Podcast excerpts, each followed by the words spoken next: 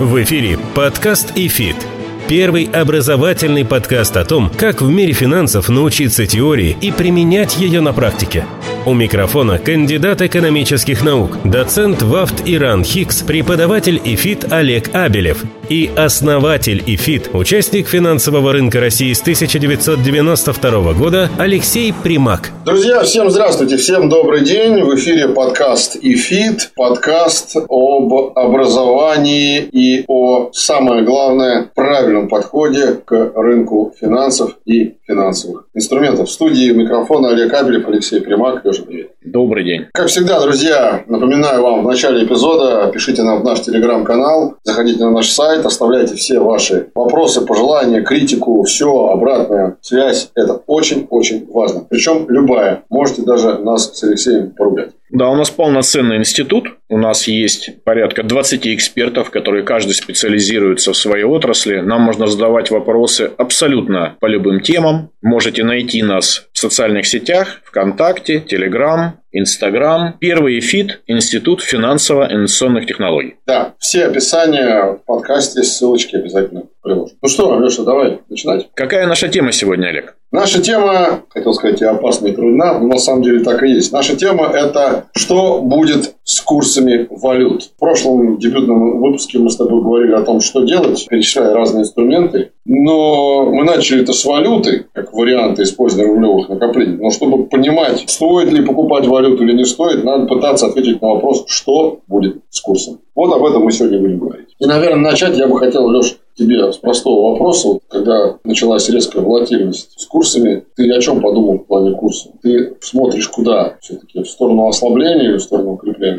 Естественно, так как я на рынке с 94 года и битый-перебитый, и не раз уже попадался на девальвацию рубля, естественно, я немножко испугался и постарался купить немножко долларов. Но вышло некое постановление, запрещающее это делать. Фактически оно было не ограничивающее, а действительно запрещающее составляющая. 30% нужно было отдать от суммы покупки. Потом, правда, оно поменялось на 12, и вот буквально несколько дней назад его отменили. Но фактически это было хорошее решение, это остудило многие головы, многие люди отказались от покупки валюты, ну и тем более нельзя было ее снять, потому что можно было снимать только 10 тысяч долларов, и это ограничение по-прежнему действует до, насколько я помню, да, 9 действует. сентября. Действует. Но мало того, если ты покупал валюту на бирже, то ты можешь снять только те деньги, которые ты вывел с биржевого на основной до 9 марта. И все пока эти все ограничения действуют. Я единственное добавлю только к твоим словам, что ты можешь снимать не 10 тысяч, хоть 20, хоть 100, но все, что свыше 10 тысяч, по курсу рубля.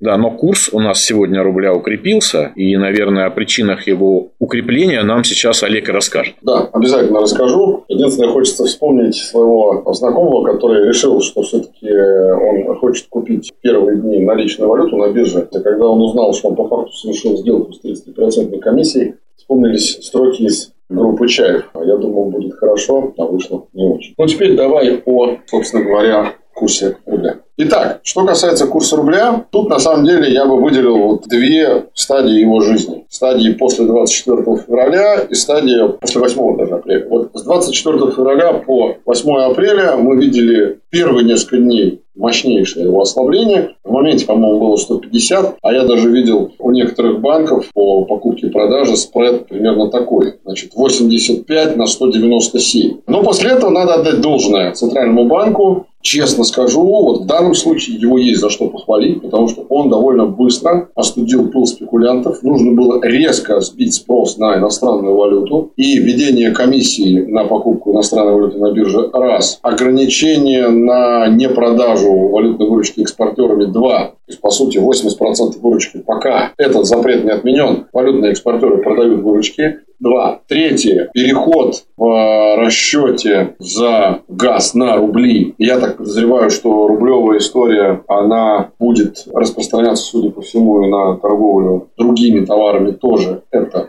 Три. Четвертое. Практически такое резкое, как шагреневая кожа, сворачивание импорта. Не по экономическим причинам, но тем не менее. И пятое. Это запрет на покупку наличной валюты со стороны населения. Все вот эти меры, они привели к тому, что после вот этого скачка на 150 началось до 8 апреля оттуда плавное движение рубля практически к 71.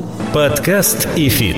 Правильно ли я понимаю тебя, Олег? Фактически этими мерами Центробанк кардинально изменил соотношение спроса и предложения на этом рынке. Ведь не какие-то фундаментальные или технические прогнозы двигают рынком, а обычное банальное соотношение продавцов и покупателей. И так как на рынке количество продавцов осталось те же, мало того, они теперь обязаны продавать ту валютную выручку, которую получили, а покупателей количество у нас уменьшилось. А вот э, можно я тебе простой вопрос задам? Давай. Скажи мне, ну только честно, долго не думая, а как ты думаешь, кому сейчас нужны на российском рынке из российских инвесторов иностранная валюта? Исключительно тем, кто хочет привязать свои рубли к валюте. Других никаких Вариантов нет. Фактически туризм у нас прекратился. Сейчас огромное количество стран прекратило прием российских туристов. На доллары ты ничего не можешь купить. Не проводились никакие валютные торги. Процентные ставки в долларах, в евро минимальные. И, кстати, мы не упомянули еще одну причину, которая повлияла на курс. Это повышение процентной ставки в рублях. Да, безусловно. Но это скорее уже, я бы сказал так, мера, которая повлияла на курс, но цель ее введения была не эта. А цель была охладить инфляционные ожидания. Но об этом мы, наверное, позже поговорим. Вот то, о чем ты сказал, как раз свидетельствует о том, что ЦБ и оперативно сработал. Потому что если спрос на валюту внутри страны практически минимален, просто потому что ее бессмысленно сейчас покупать, вот если я живу в России, у меня доходы в рублях и расходы в рублях, вопрос, какого черта мне нужны доллары? Я, например, на этот вопрос ответить не могу сходу. А раз я на него ответить сходу не могу, значит, Центральный банк, что называется, добился своего. Но здесь есть один важный момент, а именно, насколько он добился своего и насколько долго нужно было держать вот этот период укрепления рубля. Потому что когда я видел последние дни первой недели апреля, как рубль укреплялся на 4 на 5 пунктов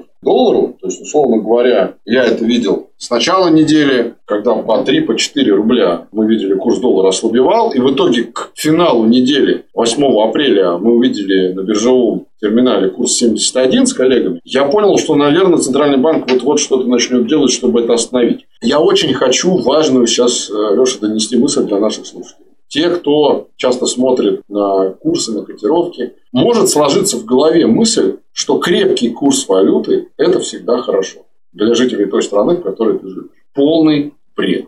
Полная ерунда. Извините, что так говорю, жестко, грубо, но это правда. Нет понятия хорошо или плохо для курса валюты. Есть понятие выгодно, невыгодно. И хотел бы добавить, кому выгодно? Абсолютно. Выгодно тем, кто торгует за валюту, и выгодно или невыгодно тем, кто получает доходы из бюджета. Почему? Ну, давайте представим ситуацию, что ничего бы Центральный банк не отменял, никаких комиссий, и не снижал бы ставку. В общем, все оставил бы как есть и сейчас мы бы добрались до момента, когда курс был бы уже, наверное, не 71, а может быть даже был бы уже сейчас 61. И более того, можно было бы пойти вообще, так сказать, на зло себе отморозить уши и дальше укреплять курсы 50, и 40, и 30. Вопрос, что бы тогда происходило с экономикой? Ответ очень простой. Экспортеры бы лишились вообще последних доходов. А, соответственно, если бы они лишились последних доходов, они бы перестали платить налоги том объеме, в котором они это делают. Наш бюджет на 60% получает налоговый доход именно от экспортеров. Здесь не только нефтянка. Здесь, в принципе, все сырьевые сектора. Металлургия, удобрения, сельское хозяйство и так далее. Алеш, я, наверное, думаю, что ты помнишь те лихие годы, когда были задержки зарплат бюджетникам, да?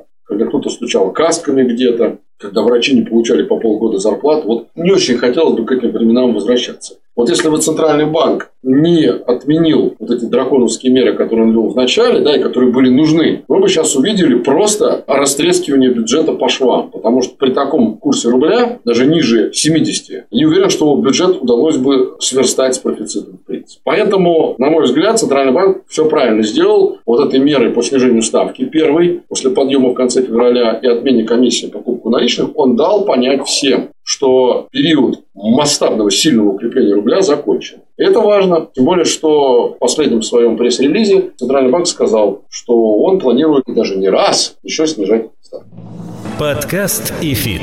Позволь тогда я немножко систематизирую то, что ты нам сейчас сказал. То есть, фактически все миры мы можем с тобой разделить на три больших блока, которые способствовали стабилизации сегодняшней ситуации. То есть, первое – это процентная ставка. Переведу немного на простой язык. Центральный банк поднял ставку до 20%, и все банки начали привлекать деньги у инвесторов, у физических лиц, ну, грубо говоря, под эту процентную ставку, под 20 годовых. Когда возникает у человека альтернатива покупать падающий доллар за рубли или взять эти рубли и положить под проценты, под ставку 20, хотя совсем недавно процентные ставки были 5, естественно, многие готовы были рискнуть и положить рубли под проценты, не менять их на доллары. Это первый шаг, который главный сделал Центральный банк. Он фактически заинтересовал людей не расставаться с рублями, а принести рубли, которые, кстати, в огромном количестве, я смотрел статистику, не помню сейчас, были сняты со счетов, люди забирали деньги, вычищали банкоматы, пытались забрать деньги, боясь падения банков. Все эти деньги вернули фактически в полном количестве назад и положили под высокую процентную ставку. Это первый блок, который правильно сделал Центробанк. Второе, он ограничил, ну, фактически свободы. То есть, нельзя было, как раньше, просто перечислить кому-то деньги, вывести из страны и так далее, и так далее. Это все, что связано с движением капитала, было запрещено, и не вывести было валюту из страны. Это был второй блок мер, который был предпринят. И третий блок мер – это курс, о котором мы, в общем-то, сейчас и говорим. Да, безусловно, как ты прав, Олег, что укреплять не надо, это плохо и так далее. Но для обычного обывателя, который подвержен панике, очень важно было показать стабильность курса. Немногие следят за финансовыми рынками, но все в нашей стране, особенно в кризисные моменты, смотрят, а какой курс, а какой курс. И когда люди видят, что каждый день курс возвращается назад, это, несомненно, является серьезным стабилизирующим фактором. То есть, фактически, три этих блока действий, которые были предприняты, они успокоили ситуацию. Я две вещи скажу.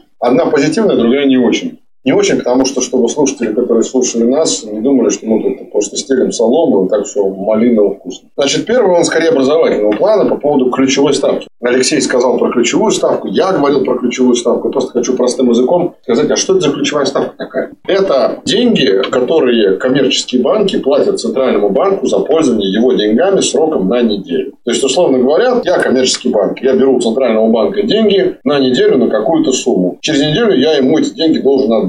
Он мне эти деньги дает под какой-то процент. Вот это и есть ключевая ставка. Чем она выше, тем мне дороже, а, соответственно, я буду пытаться свои затраты компенсировать и еще по более высокой ставке давать как банк деньги кому? Заемщику. Поэтому это механизм такой, который действует пирамидным образом. А теперь по поводу ложки дегтя в бочке меда, которую мы сейчас тут нарисовали для наших слушателей. По поводу Центрального банка и его быстрого реагирования на то, что происходит, я своих слов назад не забираю. Ты абсолютно правильно сказал. Но давай представим ситуацию с а, позиции, ну, допустим, какого-нибудь представителя малого среднего бизнеса, производителя какого-нибудь сырья или каких-нибудь технологий. Даже того, который импортирует что-то у дружественной страны. И дружественная страна ему хочет поставить товар. Дружественная страна, вот я, представляешь, я представитель компании в какой-нибудь дружественной стране. Я хочу поставить товар российской компании. Долгосрочным контрактом.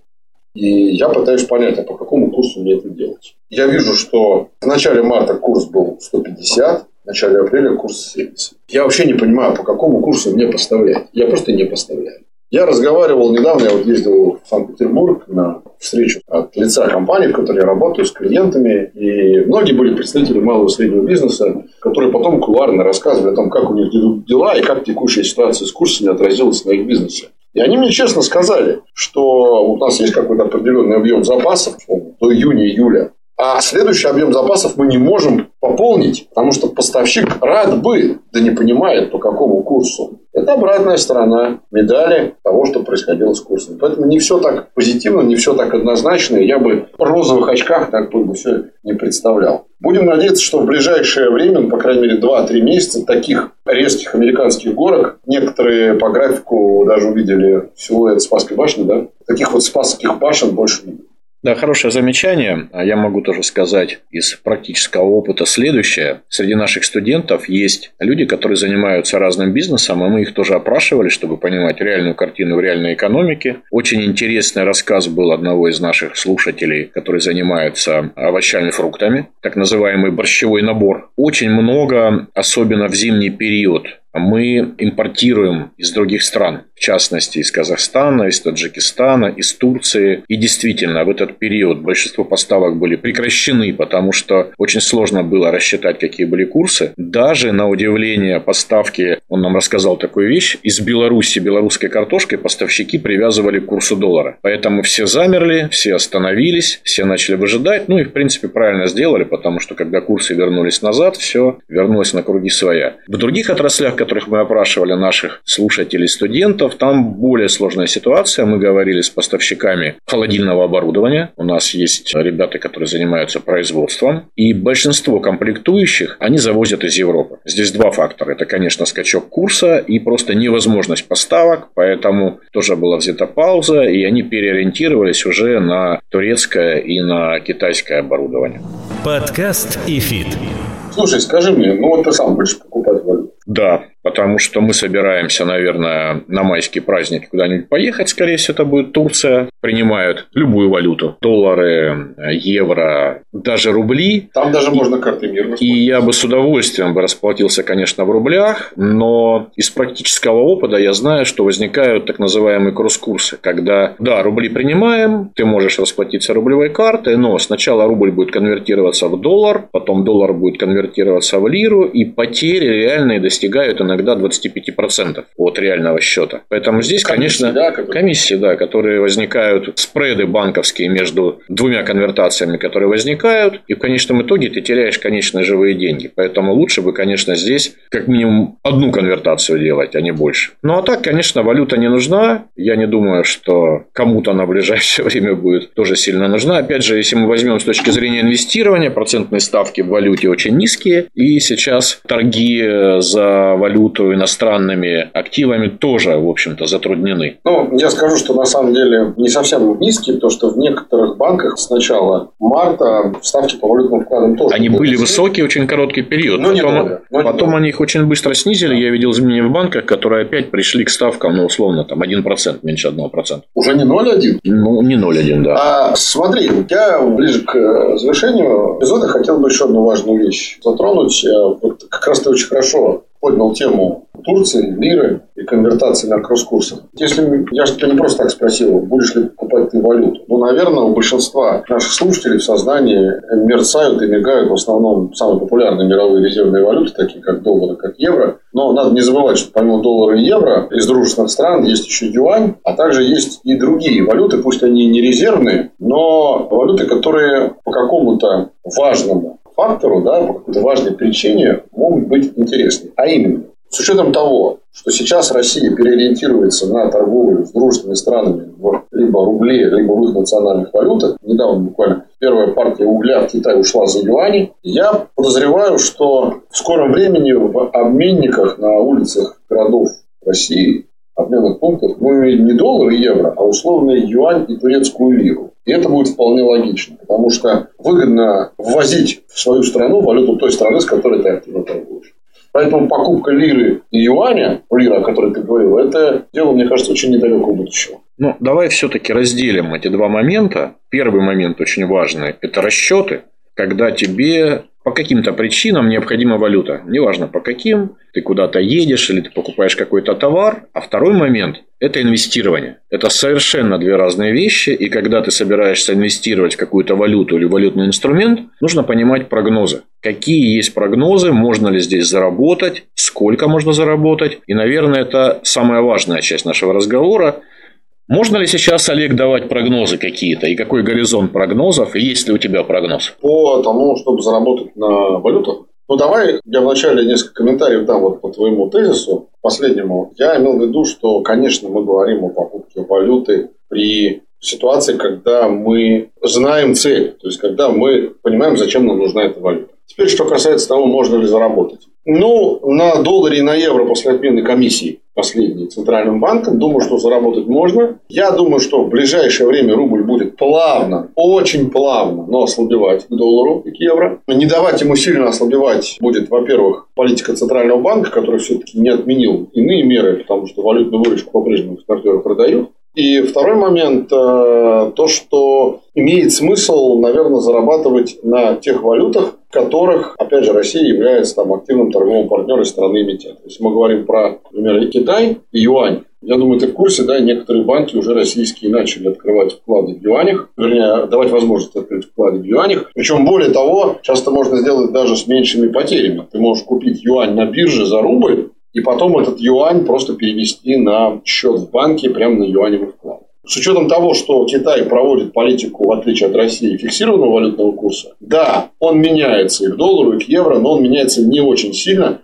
поскольку от этого зависит объем экспорта и импорта Китая как крупнейшего торгового партнера. За счет этого такой курс является более предсказуемым. То есть, если вы хотите, это важный момент, на самом деле, мы об этом говорили в первом нашем выпуске подкаста, да, если вы хотите во что-то инвестировать в долгую, да, без сильных скачков цены, то, на мой взгляд, инвестирование в юань – это как раз хорошая история для этого. Что касается лиры, тут не все так однозначно.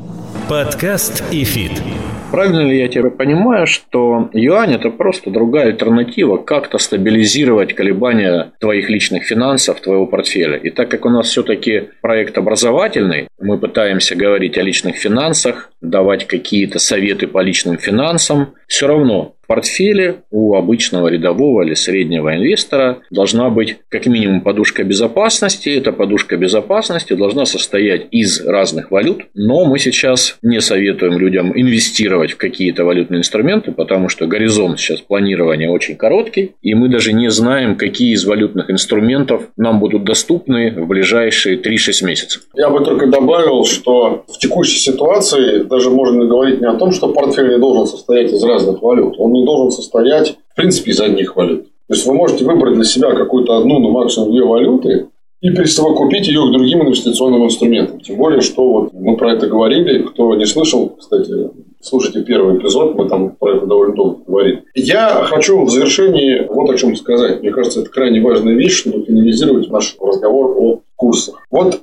вопрос какой тебе. Какой курс ты считаешь, ну, пускай, например, доллар-рубль, справедливым? И вообще, что для тебя справедливый курс? Справедливый курс для меня, конечно же, как для того, кто получает рублевые доходы, чем крепче рубль, тем мне лучше. Но я понимаю, что наша экономика, наш бюджет, он пострадает при очень крепком рубле.